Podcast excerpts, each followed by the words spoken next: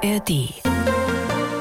Der Sonntagsbrunch mit Katja Henkel und Ute Freudenberg, ein Podcast von MDR Sachsen. Sie feiert 51 Jahre Bühne und verabschiedet sich von der Bühne. Ute Freudenberg hört auf, geht im Oktober auf Abschiedstournee und möchte ihre Fans noch einmal überraschen und begeistern. Womit, das erzählt sie in unserem Podcast, den Sie auch in der ARD Audiothek abrufen können. Ute Freudenberg, ihr größter Hit ist Jugendliebe und wurde zum besten Osthit aller Zeiten gewählt. Sie kann stolz sein auf eine Karriere, die viele tolle Schlager und Duette mit sich brachte. Ute Freudenberg war viel unterwegs und nun ist das Karriereende in Sicht. Wie geht es ihr damit? Wie geht sie mit ihrer Krankheit um und was kommt nach ihrer Abschiedstour? Das alles erzählt sie jetzt in unserem MDR Sachsen Sonntagsbrunch Podcast. Liebe Ute, am 27. Oktober wird's ernst, dann geht's richtig los.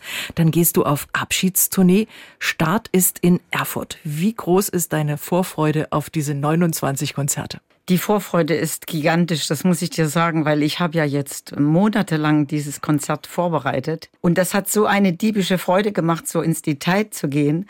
Zum Beispiel die verschiedenen Zeiten, mit, zum Beispiel mit Gruppe Elefant oder als ich Kreuzfahrten gemacht habe. Oder die wunderbaren Duette mit Christian Leis, weil du weißt ja, ich habe ja zwei Gäste, die Luna Klee und Christian Leis. Mhm. Und diese Vorbereitung auf diese Zusammenstellung der, des Ablaufes dieses Abends, Abends auf die Medleys, die ich mir zusammengezaubert habe und die wir dann live spielen werden. Das hat mir so viel Freude bereitet und ich, für mich ist es nicht ernst, für mich wird es eine ganz große Freude und eine herrliche Herausforderung, 29 Konzerte in dieser gewaltigen Größenordnung mit ausverkauften Häusern zu singen und ich freue mich riesig drauf. Du feierst ja auch mit dieser Tour das 50-jährige Bühnenjubiläum, obwohl es ja schon 51 Jahre sind. Ne? Genau, wir wissen ja alle die Gründe, warum man das nicht ja. feiern konnte. Und ich bin im 51. Jahr und ich habe halt musikalisch viel zu erzählen. Was dürfen alle, die eine Karte haben oder sich noch eine kaufen, worauf dürfen die sich freuen? Also nicht nur auf mich und meine Hits, mhm. sondern eben auch auf Luna Klee und auf Christian Leis, auf die wunderbaren Duette, die uns verbinden. Und ähm, Sie können sich auf ein Programm freuen, das in seiner Vielseitigkeit alles toppt, was ich bisher jemals gemacht habe. Es werden Lieder und Stimmungen und Genres dabei sein, die meine Fans so von mir noch nicht gehört haben. Und das freut mich wirklich sehr. Das ist sehr unterhaltsam und sehr kurzweilig. Das macht neugierig auf mehr. Also, wer dabei sein will, Termine gibt's im Internet und Karten gibt's vielleicht auch noch ein paar. Hier und da ja. Natürlich bist du mit deiner Abschiedstour auch in Sachsen, zum Beispiel am 9. November im Leipziger Gewandhaus, am 12.11. in Chemnitz, am 16. November in Dresden, auch in Zwickau, Löbau, Annaberg, Buchholz, Hoyerswerda. Wie sehr freust du dich auf Sachsen und auf die Sachsen? Na, die Sachsen äh, sind ja ein nettes, ein lustiges, ein kulturbeflissenes äh, Völkchen und ich bin immer gern in Sachsen gewesen und ich freue mich natürlich auf jedes dieser einzelnen Konzerte ganz besonders. Mhm. Bist du auf Tränen und Emotionen auch vorbereitet? Denn auch deine Fans wissen ja, es ist die Abschiedstour. Na, es ist die letzte Tournee meiner Karriere und ähm, ich nehme das jetzt erstmal so, wie es ist. Es war eine ganz bewusste Entscheidung. Sie hängt unter anderem mit meiner Krankheit zusammen, mit dem Parkinson-Diagnose. Es hängt aber auch damit zusammen, dass unsere Branche sich total verändert hat. Und ich sage das jetzt mal in einem Satz. Früher hatte man einen Auftrag als Künstler. Man hatte eine Verantwortung für das Publikum. Man musste ähm, ähm, auf der Bühne richtig gute Leistungen bringen. Mhm. Wir, wir brauchten die sogenannte Künstler, die, die Pappe, den Berufsausweis. Heute kann jeder auf die Bühne gehen, der möchte. Und wenn er ein paar Publikumer hat, dann, dann ist das okay. Es geht heute nicht mehr nach Leistung, sondern wie viel Follower du im Netz hast. Und das ist überhaupt nicht mehr mein Ding. Da möchte ich mich lieber dann zurücklehnen und das beobachten und möchte sehr glücklich sein, dass ich 1956 geboren worden bin und so ein tolles Leben leben durfte. Das, das kann man gar nicht in Worte beschreiben, wie glücklich ich bin, dass ich zu diesem Zeitpunkt äh, geboren wurde. Und dann auch noch hm, in Weimar. das ist ja nochmal was anderes. Die, die Werte, die wir vermittelt bekommen haben von unseren Eltern. Mein Vater war zwölfeinhalb Jahre bei Nazis eingesperrt. In, der kam aus Buchenwald raus, als es befreit wurde. Ich habe so viel Werte mitbekommen, die man woanders halt nicht mitbekommen hat. Das hat mich alles stark und groß und lebensfähig gemacht. Und ich kann sagen, mir wurde nie etwas geschenkt. Mich hat man nicht protegiert, ich habe kein Geld nachgeschmissen bekommen, ich habe jeden Millimeter meiner Karriere hammerhart erarbeitet. Und das, was ich geschafft habe, habe ich natürlich nicht alleine geschafft, sondern mit meinem Team. Und da muss ich ganz besonders Adele, meine Managerin und Freundin, benehmen, weil ohne sie wäre ich nicht da, wo ich bin. Es ist nun mal eine Teamarbeit, aber auf all das, was wir geschafft haben, und wir beten Thüringer Weiber, wir sind sowieso einmalig in der Branche. Äh, darauf bin ich wirklich sehr, sehr stolz. Stark wie nie heißt dein aktuelles Album. Jetzt ja. erst recht ein Song aus diesem letzten Album. Also letztes Album, es wird auch kein weiteres geben? Es wird kein weiteres Album geben. Das ist wirklich eine ganz klare Entscheidung. Ähm, Adele und ich, wir haben ja selber dieses Label und das ist auch alles irgendwie vom finanziellen her. Wir wollen ja kürzer treten und äh, so ein CD kostet äh, sehr, sehr viel Geld und ich habe mit diesem letzten Album Stark wie nie nochmal so eine, ein Zeichen gesetzt. Mhm. Das ist so ein modernes, lebensbejahendes, tolles Album. Äh, da bin ich sehr, sehr stolz drauf und Vielleicht gibt es in der Zukunft, äh, hat irgendjemand eine Idee für einen Titel, wo ich sage, warum denn nicht? Das weiß ich alles nicht. Hm. Ich muss dir sagen, ich gucke 2023 nur auf 2023. Was danach kommt, weiß ich nicht. Ich kann es zwar beeinflussen, ich kann mir was erdenken und was wünschen und was träumen und versuchen, es zu realisieren. Ich weiß aber nicht, was kommt. Mhm. Ich, ich lebe im Jetzt und konzentriere mich auf dieses arbeitsreiche, wunderbare, mit Aufgaben vollgepackte 2023. Und danach werde ich sehen, was das Leben mir noch bietet. Stark wie nie. Wenn ich dich anschaue, bist du voller Energie ja. für das, was jetzt auf dich zukommt. Total. Es ist ja doch äh, eine anstrengende Nummer mit 29 Na, Konzerten. Ja, das ist reine Disziplin. Da geht es darum, das Konzert zu machen, mhm. danach sofort ins Hotel, keinen Absacker mit der Band, sondern ins Hotel, Mund halten, Stimme schonen, vielleicht noch äh, inhalieren oder irgendwelchen Dinge machen, am nächsten Tag den Ort wechseln, von Dresden zum Beispiel nach Chemnitz fahren und äh, dann im Hotel einchecken, vom Hotel zum Veranstaltungsort. In der Zwischenzeit habe ich mich langsam eingesungen, dann gibt es den Soundcheck, dann schminke ich mich, ziehe mich um, bereite mich mental aufs Konzert vor, dann ist das Konzert und dann geht alles von vorn los, ohne dass ich irgendwelche Ausflüge mache, dass ich mich mit Leuten treffe oder irgendwas trinke. Das findet bei dieser Tour erst am allerletzten Abend statt, wenn wir am 22. Dezember das letzte Konzert hinter uns gebracht haben. Und ich muss dir sagen, auf dieses Konzert, da habe ich ein bisschen Angst, weil da meine. Reden wir noch drüber. Ja. Und wenn das vorbei ist, wird gefeiert. Ja. Ute, so ein Morgen, so ein Sonntagmorgen bei dir zu Hause, wie fängt der an? Was gönnst du dir vielleicht auch zum Frühstück?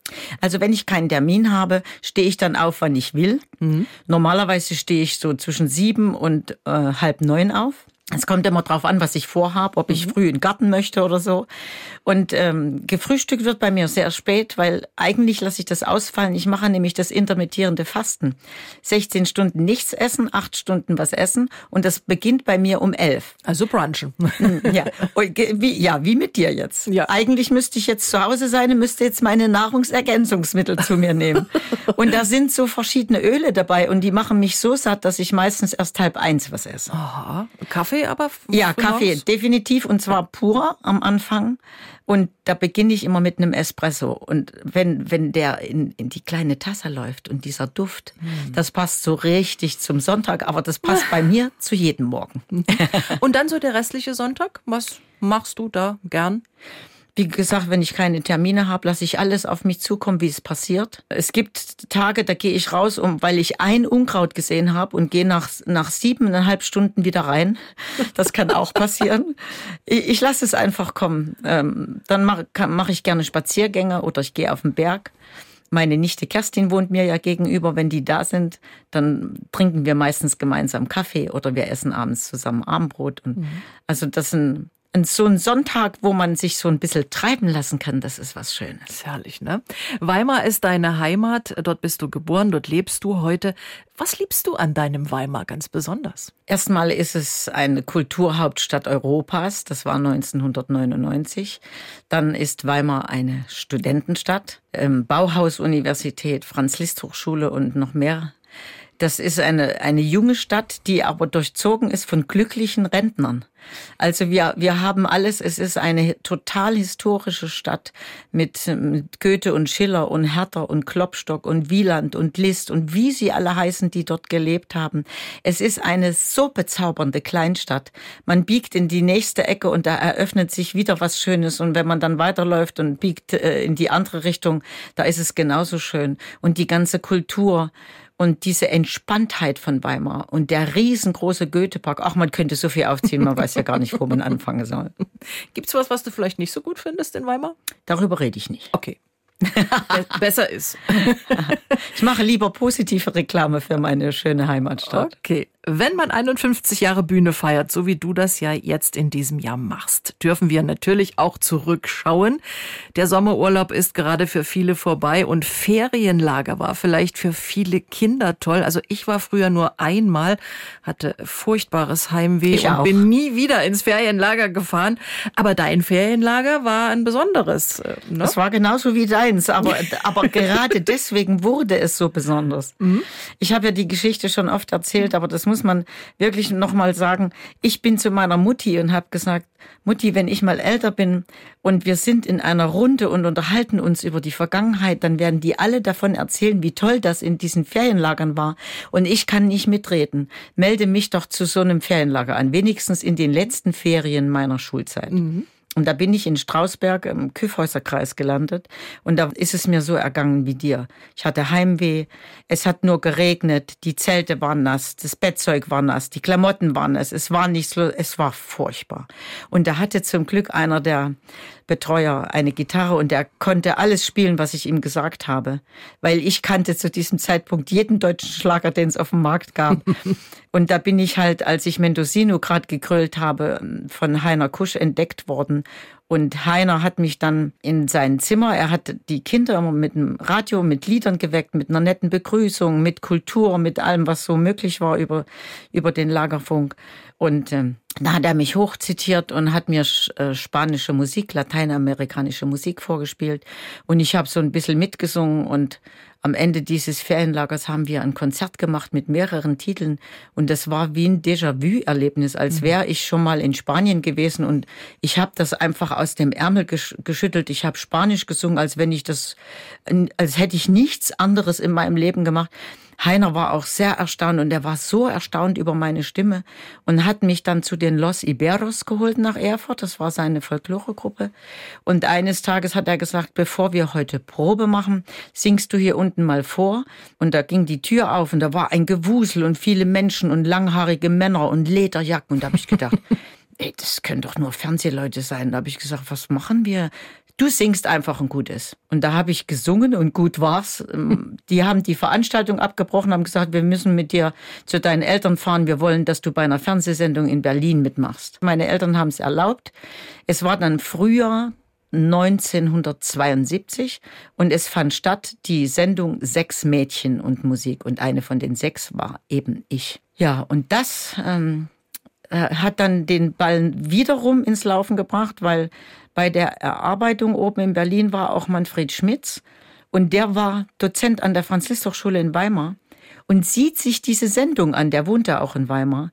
Und da stand links am Rand des Fernsehmonitors, dass ich jetzt bald in Eisenach äh, Lehrer, äh, Lehrerin werde, weil ich das Studium angenommen habe für Mathe, Deutsch, Musik. Und da hat er gesagt, was? Die will Lehrerin werden, diese, dieses Mädel muss singen. Hat, der hat sich in sein Auto gesetzt, ist nach Schöndorf gefahren, hat gefragt, wo wohnen hier Freudenbergs? Hat natürlich jeder gewusst, ist gekommen, hat geklingelt, hat gesagt, ich bin Manfred Schmitz, du, du kannst doch nicht Lehrerin werden, du musst Musik studieren. Und da habe ich so äh, spontan gesagt, ja, ich hab's aber nicht so mit der Klassik. Also ich höre das gern, aber ich sehe mich nicht als klassische Sängerin. Nein, ich bin doch von der Abteilung TUM, Tanz und Unterhaltungsmusik. Er hat mich an die Franz-Lister-Schule geholt und ich habe dort die fünf schönsten Jahre meines Lebens verbracht. und er hat mich unter seine Fittiche genommen, Manfred Schmitz, und hat mich wirklich und da bin ich sehr stolz drauf, zu einer Interpretin gemacht. Später warst du froh, dass du nicht Lehrerin geworden bist. Ich bin nicht nur später, sondern bis heute froh, dass ich keine Lehrerin geworden bin. Apropos Ferienlager, ich weiß, äh, du machst im Januar Urlaub, äh, auch im kommenden Jahr, darüber sprechen wir noch. Aber hast du im Sommer vielleicht trotzdem mal so eine Auszeit genommen und mm, irgendwas äh, im Sommer gemacht, Urlaub? Na, ich meine, mein Garten ist für mich wirklich Auszeit, auch wenn ich da arbeite. Das ist für mich wie eine Art Meditation, wenn man das alles riecht. Also wenn man solche zum Beispiel Pfefferminz rauspflückt, weil zu viel da ist, dieser Duft, das ist einfach Wahnsinn.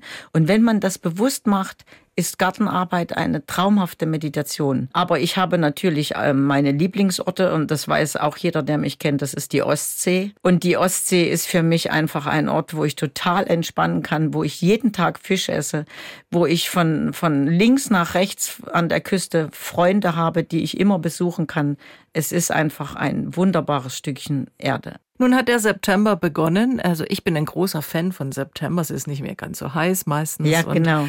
Der Sommer geht zwar, aber trotzdem ist irgendwie der September für mich ein sehr schöner Monat. Wie guckst du auf den September? Also ich liebe alle vier Jahreszeiten total. Aber der Herbst, wenn das beginnt, da hast du völlig recht. Das ist eine tolle Jahreszeit.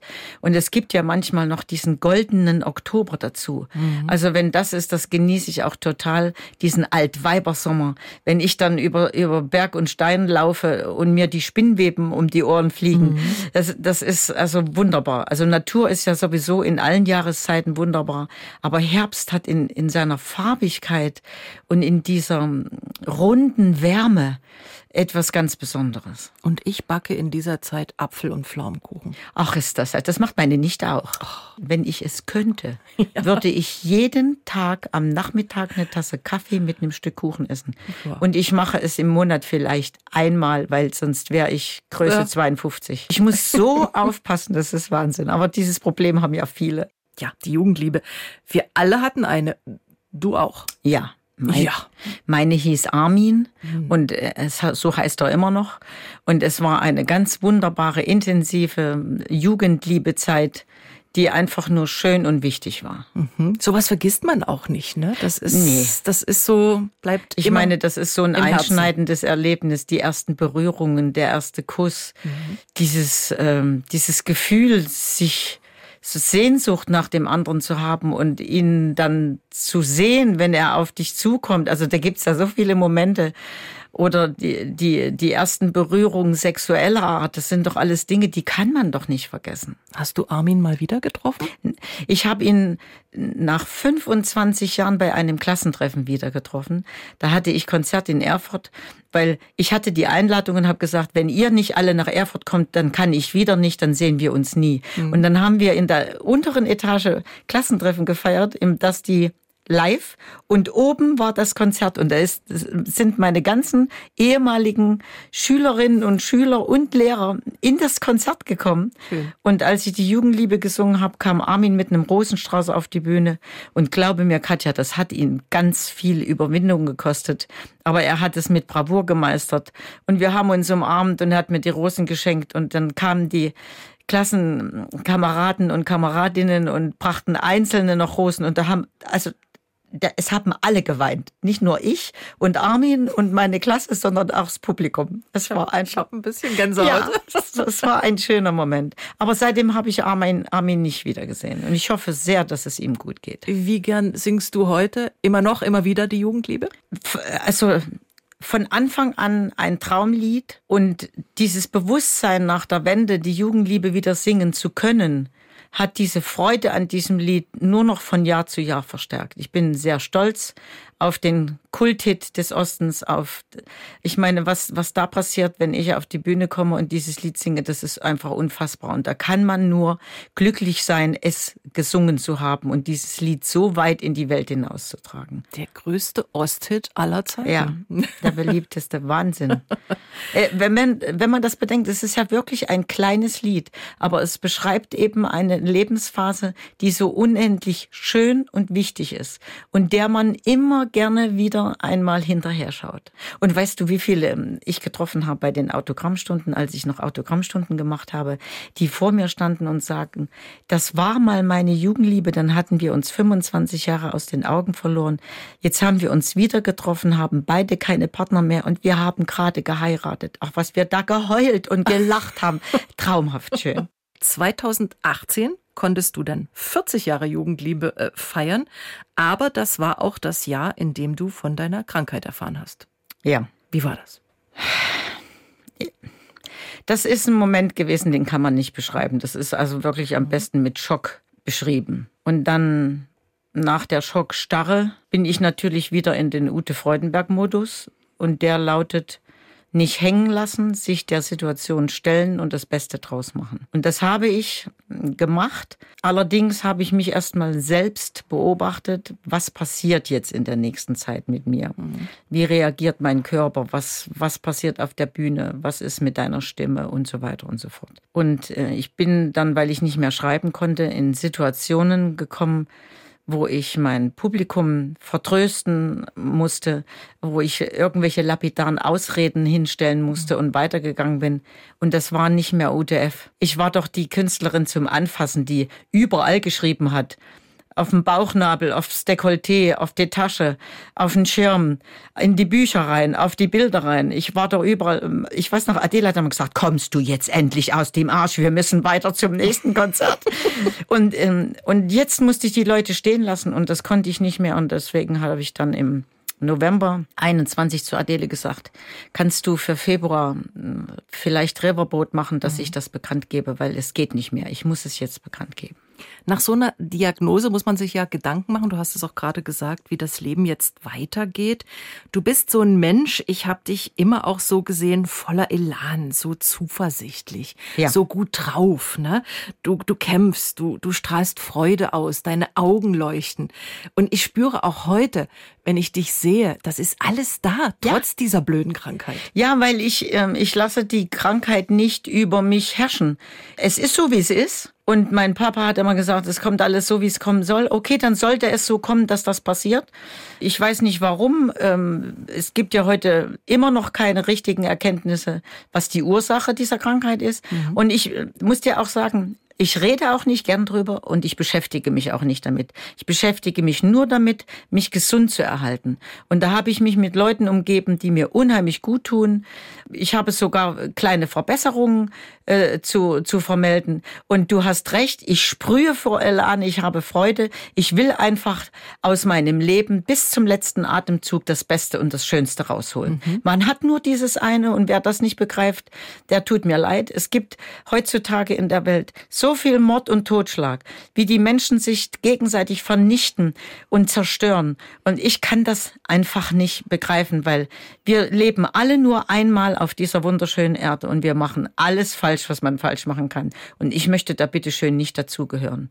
Ich versuche mich zu reflektieren und versuche mich der Situation zu stellen und was ich immer sage und dann das Beste draus zu machen. Und wenn ich eben die vierfache Zeit zum Anziehen brauche, brauche ich die eben ab jetzt. Und jetzt machen wir einen Schlussstrich unter dieses Thema. Jawohl, wunderbar. Ute, du bist 67, du hörst auf, gehst auf Abschiedstournee, hast die letzte CD gemacht. Nun wissen wir von Leuten wie Howard Carpendale, der hat auch schon mal gesagt, ich gehe auf Abschiedstournee, war der auch und dann ist er wieder zurückgekommen, weil er ohne die Bühne ja nicht leben möchte. Hast du so das Gefühl, das könnte dir auch passieren? Es wird, und ich wiederhole mich da gerne, es ist wirklich die letzte Tournee okay. meiner, meiner Karriere und auch das letzte Album. Und ich habe dir vorhin gesagt, ich bin gedanklich nur im Jahr 2023. Mhm. Was mir das Jahr 2024 bringt, da weiß ich nur eins. Ich werde nach Sri Lanka in den Urlaub fliegen und werde zum ersten Mal nach fünf Jahren wieder an meinen Traumstand äh, spazieren gehen. Was danach kommt, das kann ich nicht einschätzen. Wenn mir jemand ähm, nochmal ein Lied schreibt, ob ich da ins Studio gehe, ob ich vielleicht mal eine Kreuzfahrt mache, oder, oder ob ich gar nichts mehr mache. Ich kann es nicht einschätzen. Okay. Ich weiß es nicht. Wir machen weiter in unserem Sonntagsbrunch mit einer Schnell-Antwortrunde. Lampenfieber habe ich nach 51 Jahren? Immer noch. An anderen Menschen mag ich. Wenn sie ehrlich sind, ohne sich für ihre eigene Meinung zu schämen. Was ich nicht an anderen Menschen mag? Heuchelei, Rückgratlosigkeit. Mich bringt auf die Palme, wenn jemand aggressiv und dumm daherschwatzt. Ich bringe andere auf die Palme? Weil ich halt in meinem Beruf ganz oft sehr pingelig bin. Geld gebe ich gern aus für? Seit ein paar Jahren für gute Dinge, die mich gesund erhalten. Ich schalte den Fernseher ein für? Für so eine richtige schöne Hollywood-Schnulze, wo ich eventuell am Ende herzzerreißend weinen kann und dann richtig glücklich bin, weil es ein Happy End ist. Ich schalte ihn ab bei politischen Diskussionssendungen. Ich lese am liebsten Biografien und über neueste wissenschaftliche Erkenntnisse, was Gesundheit und Leben und äh, Körper betrifft. Ich habe Angst vor dummen Menschen, die in der Lage sind, wichtige Entscheidungen zu treffen. Nach einem Konzert gönne ich mir die Ruhe, alles langsam einzupacken und dann auf meinem Hotelzimmer zu schweigen und Körperpflege zu betreiben. Ein Tag war gut, wenn Ach, wenn ich gelacht habe, wenn meine Kerstin bei mir war, wenn ich ein tolles Konzert hatte, wenn meine Autofahrt ohne Stau war, wenn ich tolle Leute getroffen habe, wenn ich schöne Komplimente gekriegt habe und, und, und. Herrlich. Am 27. Oktober beginnt die Abschiedstournee. Wenn du so auf der Bühne stehst und in die Gesichter schaust, was siehst du da so? Ach, das ist ein Thema, das finde ich wunderbar, dass du das ansprichst, weil ich das fast in jedem Konzert sage. Ich danke euch, dass ich in eure wunderbaren Gesichter singen durfte. Mhm. Da ist so viel Emotion drin. Liebe, Erinnerung, Freude, Traurigkeit, nochmal Liebe, äh, Empathie. Und das darf ich alles erleben. Und das, das ist einer der wunderbaren Momente in, mein, in meinem Leben, in meinem Beruf, dass ich das haben kann. Ich tue etwas, was ich liebe und kriege so viel Liebe aus diesen Gesichtern und durch den Applaus zurück, dass ich in diese wunderbar strahlenden Gesichter singen kann, ist ein ganz toller Moment meines Berufes und den genieße ich abgöttisch. Deine Fans sind ja eigentlich in jedem Alter. Vor deiner Bühne stehen mehrere Generationen. Das äh, stimmt, ja. Kann man dieses Gefühl überhaupt beschreiben, was man als Künstlerin da auf der Bühne hat? Man denkt ja als Künstler dann jetzt nicht drüber nach. Du gehst daraus, du bist ja aufgeregt und dann geht das Konzert los. Und in dem Moment bist mhm. du in dem Konzert und mit den Menschen, mhm. die deine Lieder äh, hören. Und ähm, da, da denkst du dann höchstens, also wenn zum Schluss alle die Arme oben haben und es sind die Lichter, das sage ich dann aber auch, sieht das schön aus. Das ist ein Riesengeschenk. Ich danke euch. Also mir ist es wirklich bei jedem Konzert sehr bewusst, was ich da an großem Glück erleben darf. Vor der großen Abschiedstour 29 Konzerte willst du geben und bereitest dich natürlich derzeit darauf vor. Ich kann mir vorstellen, nicht nur mental, sondern natürlich auch körperlich, so kenne ich dich. Welcher Sport ist derzeit deiner? Also früher hast du Trampolin gemacht, das ist Nordic es, Walking. Das ist da, das Wichtige, weil ich ähm, singe mich ein und übe alle neuen Texte und die ganzen Abläufe auf dem Trampolin. Mittlerweile bin ich nicht mehr so fit, dass ich eine Stunde durchspringe, mhm. sondern ich springe ähm, ungefähr ein Lied und dann mache ich Dehnungsübungen und singe aber weiter. Also ich, ich halte mich fit, damit ich dann wirklich auch für die Bühne, für diese lange Zeit, weil das wird ja ein Zwei-Stunden-Konzert, da muss ich einfach fit sein. Mhm. Und dieses Trampolin ist dazu einfach ideal, weil es macht den Körper fit und mental auch. Ich schwinge mit, mit dem Ansatz zum okay. Springen. Wenn, wenn das dann ein richtiger Power-Rhythmus, irgendeine Rocknummer ist, dann springe ich richtig. Mhm. Aber eigentlich schwinge ich mehr. Äh, das ist auch gesünder. Aber ich habe sowieso ähm, ein Trampolin mit, mit, äh, nicht mit Federn, sondern mit Gummis. Und das ist sehr gelenkschonend. Und das ist für mich das Trainingsgerät des Jahrtausends. Das müssten jeden Familien zu Hause stehen haben. Das, was Besseres gibt's gar nicht. Du hast ja ein enges Verhältnis zu den Jungs von Karat. Deine Managerin und Freundin Adele managt auch Karat. Werden sie auch zu deiner Abschiedstour kommen? Ähm, ich weiß es nicht. Okay. Ich weiß nur, dass es Termine gibt, wo ich selbst wohl so überrascht werden sein werde. Du merkst, wenn ich darüber, wenn ich darüber rede, da, da wird mir schon Himmelangst, wird nervös. Meine Techniker haben gesagt, na, den letzten Abend vergessen nicht deine Zuschauer, sondern du wirst den nicht vergessen. Und da wird mir schon ganz heiß. Ui. Also ich werde, Ui. Adele hat gesagt, dass sie mir gar nichts verraten wird, aber sie sagt, es gibt Momente auf der Tour, da wirst du überrascht. Mhm. Und wer das ist, in welcher Form und was das ist, ich weiß wirklich nichts. Und ich finde auch, dass es gut ist, dass ich nichts weiß, weil ich bin spontan am besten. Das mhm. ist bei Interviews so und das ist in solchen Momenten auch so. Mhm. Und wenn ich halt weine äh, oder, oder was auch immer ich dann mache, dann ist es eben so. Du hast sicher einen Lieblingstitel von Karat. Ne, also ich finde ja immer, das sage ich auch überall in der Welt, für mich ist Karat-Musik Weltmusik. Es ist eine gigantische Musik, die Ed Wilms da komponiert hat, der jetzt leider auch verstorben ja. ist. Es ist ein Wahnsinn, was, was, das ist ein Kulturgut für die DDR. Das ist gar nicht in Worte zu beschreiben. Und ich habe mehrere Lieblingslieder, aber der Schwanenkönig oder der Albatros, König der Welt, das, äh, Abendstimmung. Es sind so tolle Songs, die ich abgöttisch liebe. Und einige habe ich ja mit Karat schon zusammen intoniert. Lass uns mal über Christian Leis sprechen. Ja. Ihr seid ja nach wie vor ein Schlagertraumpaar und er wird bei deiner Abschiedstour natürlich dabei sein. Genau. Und er freut sich auch schon riesig. Er hat das Programm schon und weiß, was passiert. Und ähm, es ist immer ein magischer Moment, wenn wir unsere Duette singen. Und ich kann natürlich ähm, für seinen Auftritt bei meinem äh, bei meiner letzten Tour keine 30 Minuten einplanen. Deswegen habe ich ein wunderschönes Medley gemacht er wird äh, seinen Solotitel singen, den er sich erwählt hat. Dann singen wir ein Medley, wo ich wirklich schöne Songs aus unserer beider Duettkarriere rausgesucht habe. Seine Managerin hat gesagt, oh, da kommen so viele Erinnerungen auf, als sie es gehört hat. Wunderbar. Und danach singen wir komplett das Lied auf den Dächern von Berlin. Also wir freuen uns auf diese Tour und äh, Christian hat gesagt, das, wird, das wären schöne Wochen, wenn wir zusammen on Tour sind. Bereitet ihr euch jetzt auch so gemeinsam drauf vor? Jetzt mal, nee, dass ihr euch gemein. trefft oder so? Nee, das, das ist, nicht, nötig, ist nicht nötig, weil ich habe ihm die Musik, die Zusammenschnitte geschickt. Da sind wir Profi genug. Wir haben ja auch am 25. und 26. Probe in Erfurt. Und das reicht dann völlig aus. Es sind ja Lieder, die wir lieben und kennen. Mhm. Er hat über dich gesagt, Ute ist eine Ausnahmekünstlerin und ein Sonnenschein. Ich denke, das trifft's gut. Ist das süß. Was sagst du über ihn? Er ist ein großer Teddybär mit einer tollen Live-Stimme und einer, der sich gern verwöhnen lässt. Was hast du damals gesagt, als äh, euch nachgesagt wurde, ihr seid ja ein Paar? Ich bin froh, dass er sich jetzt geoutet hat, ja.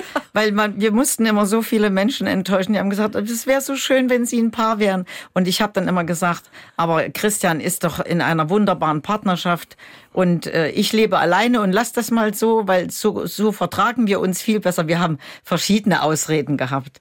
Aber es sollte eben damals noch nicht raus und das ist ja auch jeden seine eigene Entscheidung. Und ich bin jetzt froh, dass er das gemacht hat, weil ich denke, dass er viel freier und glücklicher leben kann. Und ganz nebenbei ist Christian überhaupt nicht mein Typ und ich sowieso nicht seine. Also ähm, insofern haben wir immer ganz toll zusammengearbeitet. Wir wären uns aber privat nie in die Quere gekommen. Es hätte nie irgendwelche Rangeleien gegeben oder Eifersüchteleien, weil es eben so ist, wie es ist. Gab es denn mal so eine richtige Konzertpanne, über die du erzählen möchtest? Oh, ich habe ja meinem Publikum fünf völlig unterschiedliche Konzerte angeboten, unter anderem auch eine Liedertour, mhm. die sehr erfolgreich 17 Jahre lief. Und bei einer Liedertour in einer kleinen Kirche sind mir beide 12 Zentimeter High Heels Absätze abgebrochen, weil ich eine kleine Stufe nicht gesehen habe und da hat's mich hingemettert. Und ich habe aber weitergesungen. Die Leute haben getobt. Und ich habe dann andere Schuhe angezogen und habe weitergemacht. Im Oktober beginnt die Abschiedstournee von Schnuti. Ganz enge dürfen dich Schnuti nennen. Ganz enge dürfen mich Schnuti nennen, mhm. richtig. Werden so? Außer Adele? Adele, natürlich äh, die allerbesten Freunde. Also meine Freundinnen sagen alle Schnuti zu mir. und auch Freund, Freunde. Also Ist das irgendwo hergekommen? Naja, ähm, Ute Schnute gab es schon okay. immer. Und dann im Westen war ja Ute Schnute Kasimir. Und irgendeiner hat dann äh, Schnuti gerufen und also Adele sagt schon seit 1978 zu mir Schnuti. Das muss ziemlich früh passiert sein. Vielleicht war es sogar meine Schwester, die ich ja dann nur noch Orlo genannt habe, weil ihre Tochter den Namen Ursula nicht aussprechen konnte. Und Orlo ist dann auch ein Leben lang Orlo geblieben und ich bin eben Schnuti. Aber wirklich nur von den engsten Menschen. Die anderen sagen UTF. Deine Abschiedstournee geht bis kurz vor Weihnachten ran. Am 22.12. ist das letzte Konzert in diesem Jahr. Und ich glaube, du hast es vorhin schon so ein bisschen angesprochen. Du hast ordentlich Bammel. ja, aber das ist ein das ist ein freudiger Bammel, weil ich meine, meine Techniker werden sich so bezaubernde, lustige Dinge einfallen lassen und wer weiß, wer da noch alles auf die Bühne kommt. Ich weiß es nicht. Ich werde es einfach genießen und wenn das ein Drei-Stunden-Konzert wird, dann wird's halt ein Drei-Stunden-Konzert. Ich habe keine Ahnung. Ich weiß nur, dass ich hinterher mit dem Team feiern werde und ich weiß nicht, wann ich ins Bett komme. Dein Leben hatte viele Stationen. Erst Ost, dann West, dann wieder Ost. Hier bist du zu Hause. Du hattest viele berufliche Begegnungen und hast mal gesagt, du würdest dein Leben immer wieder genauso leben, wie es bis jetzt war. Ja, weil ich habe Fehler gemacht, die mich dann in der Erkenntnis, dass es ein Fehler war, sehr viel klüger gemacht haben, haben mich vor weiteren Fehlern äh, geschützt. Ich habe durch meinen Weg, den ich gegangen bin, durch Ablehnungen oder durch Zusagen, durch den Willen, mit dem äh, an, zu diesem Zeitpunkt arbeiten zu wollen, also mit meinen Entscheidungen sehr gut gelegen und habe mhm. wirklich alles richtig gemacht, sonst wäre ich heute nicht da, wo ich bin. Und deswegen würde ich mein Leben nochmal leben. Ich bin zwar menschlich hm, teilweise massivst enttäuscht worden, aber das gehört dazu und das bewahrt einen dann vor weiteren Enttäuschungen. Bist du jemand, der das so abhaken kann oder kommt es dann doch immer mal wieder hoch? Nee, ich, ähm, die Entscheidung bleibt. Also es gibt ja auch mhm. Musikerkollegen, mit denen ich unheimlich eng war. Die haben sich anstatt für die Freundschaft fürs Geld entschieden. Und wenn ich dann sage, wenn das so ist, dann gibt es für uns keine Basis mehr, dann behalte ich das auch, auch wenn die betteln nach 20 Jahren. Mhm. Das, da gibt's für mich äh, kein Zurück. Aber ich, ähm, ich hole das auch nicht wieder hoch und ärgere mich neu. Das mache ich alles nicht. Ich sage dann, war's das und dann war's das. Ute, die Abschiedstournee äh, geht dann irgendwann zu Ende und du hast dir äh, was ganz Tolles geplant, nämlich im Januar äh, eine Auszeit wieder mal Ayurveda, Sri Lanka, schöne Strände. Ja. Äh, was macht ihr da so einen ganzen Tag? also ich werde diesmal alleine äh, reisen, weil ich nicht in ein Hotel gehe sondern ich werde ähm, privat untergebracht sein mhm. in einer Ferienwohnung und werde jeden Tag äh, reines, familiäres, äh, singalesisches Essen zu mir nehmen und werde natürlich Ayurveda machen. Ich habe jetzt fünf Jahre keinen Urlaub gemacht und freue mich nach dieser wahnsinnig anstrengenden und hoffentlich traumhaft schönen Tour dann zu Hause Weihnachten zu feiern und dann langsam zu packen und nach Sri Lanka zu fliegen.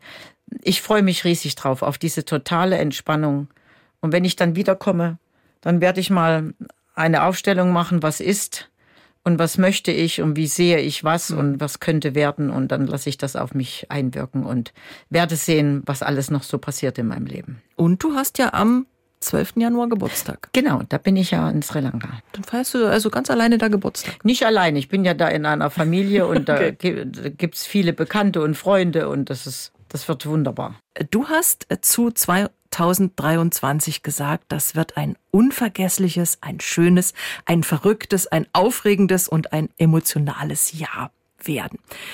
Nun haben wir jetzt Anfang September. Wie war es denn bis jetzt? Ich bin sehr glücklich, dass jetzt alles steht. Okay. Das Programm ist gemacht. Und jetzt kommen noch Einzelkonzerte, also normale Einzel-Hit-Konzerte, so wie ich sie die letzten Jahre gespielt habe. Natürlich mit den beiden neuen Titeln. Es kommen noch Fernsehsendungen dazu. Und ich denke dann, wenn es dann so um den 20. Oktober rum äh, geht, da wird das Herz sehr intensiv schlagen. Viel Schönes, Emotionales und Verrücktes steht noch bevor mit deiner Abschiedstournee. Dafür alles Gute, viel Kraft und viele, viele schöne Momente auch mit deinen Fans. Glücksmomente auch danach. Ich denke, ich spreche im Namen aller, die uns zugehört haben. Liebe Ute, bleib wie du bist, so zuversichtlich, ein so herzlicher Mensch.